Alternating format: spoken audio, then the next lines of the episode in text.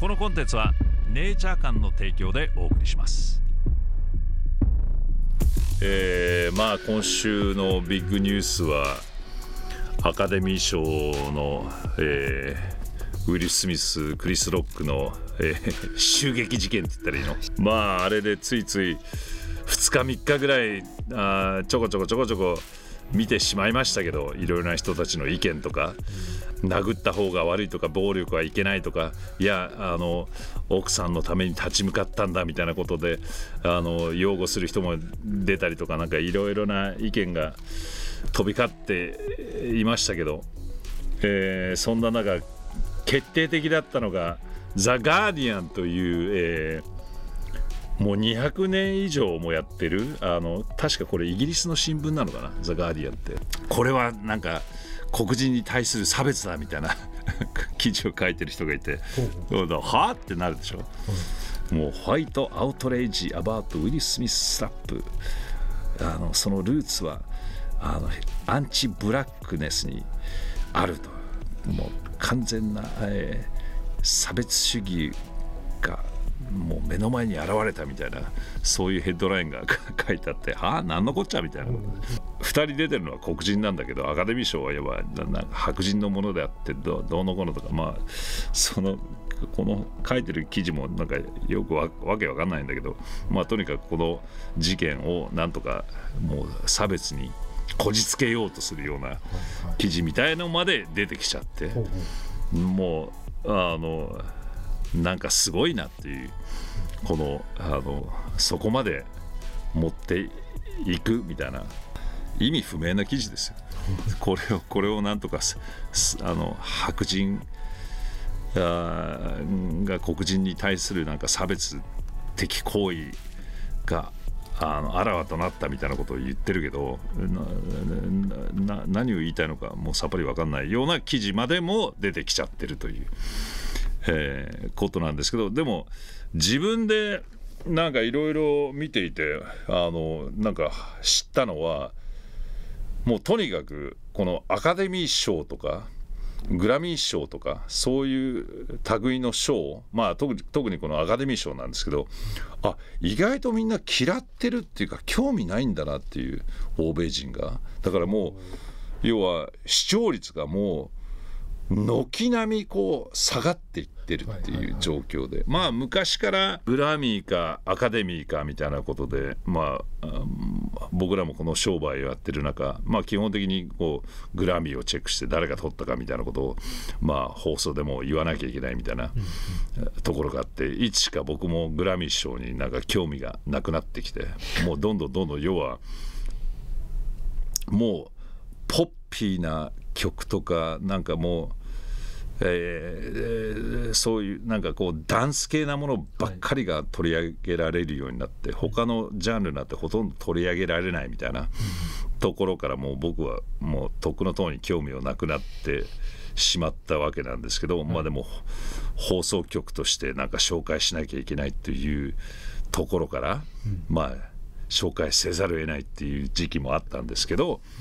まあ基本的にそういう音楽とかものに対してその個人個人の差があるからそこになんか勝った負けたみたいななんか勝負をつける場所スポーツとは違うから勝負をつける場所ではないんじゃないかなというふうに思いながらもまあ取った人たちはそれなりに評価されてまあ話題性も出てまたまあ、物が売れたりとかするっていういい部分も確かにあったわけなんですけど、うん、まあ、今回のアカデミー賞であのいろいろデータが出てると本当にもう軒並み下がっていて誰も興味ないじゃんこれはみたいな。っていうのでまあその昔要はアカデミー取ったけどまあリスナーの皆さんから来てその映画って見たことないんでもう日本ではまだ公開されていないから当然日本でもまあ撮ったから見に行くみたいなことがあったりとか、でもその今回のニュースに関してあの、えー、結構多かったのがもうほとんど賞を取った映画なんて知らないし見ていないし公開してたんだっけ？みたいな、まあそのコロナ禍の影響もあるのか？あのあんまりもう要は映画館に行かなくなったりとか要は街に出なくなったっていう状況もあるのか、もう知らないですけどほとんど要は出てくる作品を知らない人たちが多かったのでほとんど見ないみたいな。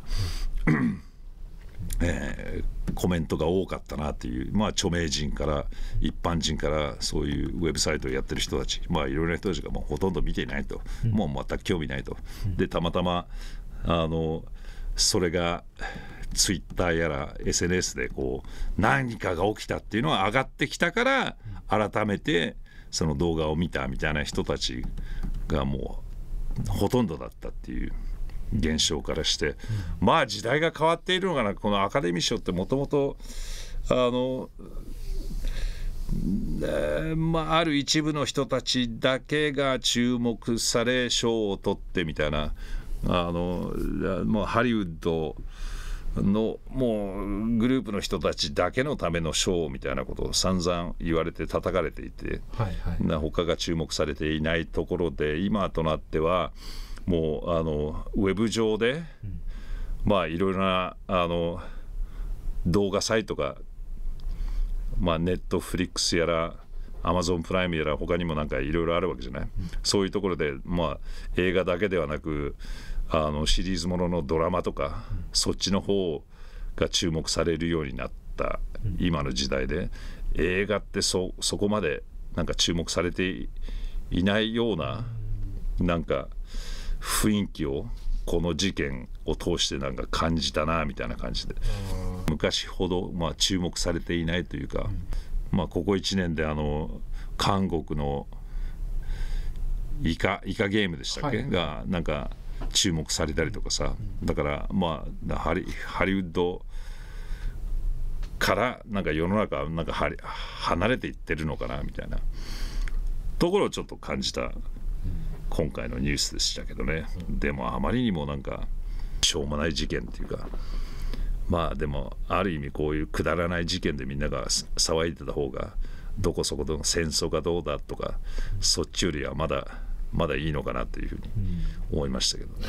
皆さんはどう思ったでしょうか？本日紹介するネイチャー館の商品は CBD グミ。手軽に CBD を摂取できるグミタイプで毎日美味しく必要な量の CBD を摂取することができます。ジューシーで一口に高品質かつ THC ゼロの CBD オイルが配合されておりオイルの持つ独特の風味やカプセルタイプが合わなかったという方におすすめ。1粒 10mg25mg の CBD オイルを含む2タイプがありご自身に合った摂取量でお選びください。そしてオイル。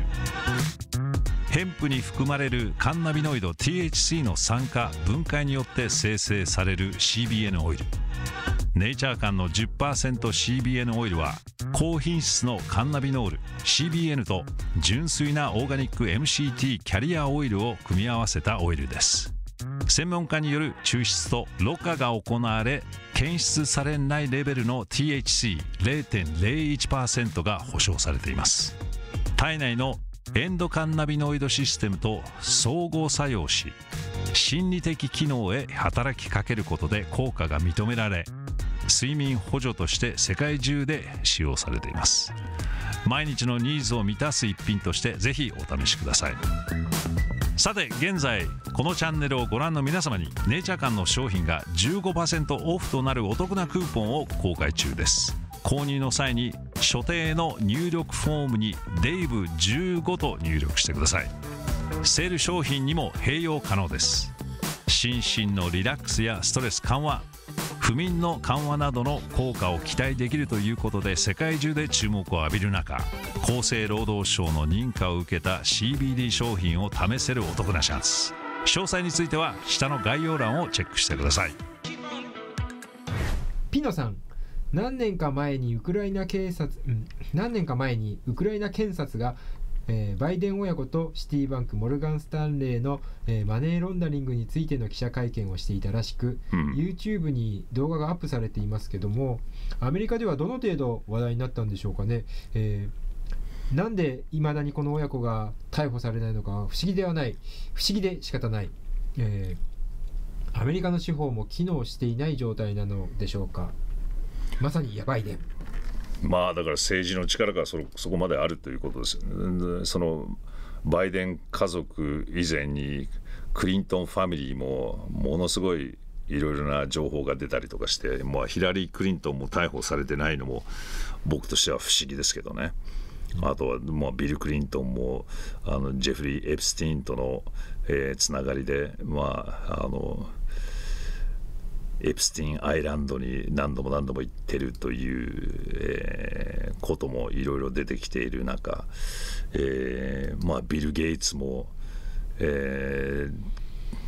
奥さんが別れたじゃないですか。ではいはいはい別れた時にもあのそのインタビューでエプスティンに初めて会った時にもうあの鳥肌が立つほどなんか恐ろしかったみたいなそういうコメントをしてるわけです彼女的にそれが原因で離婚したとかはっきりとは言ってないのかな？でもどう考えてもその会見とか聞いてるとビル・ゲイツとジェフリー・エプスティンってかなり仲良く あのつるんでいたっていうのも出てきてるけど、そこもメディアはそこまで突っ込まないわけじゃない？だからあのまあ結局都合のいい人たちはそれだけの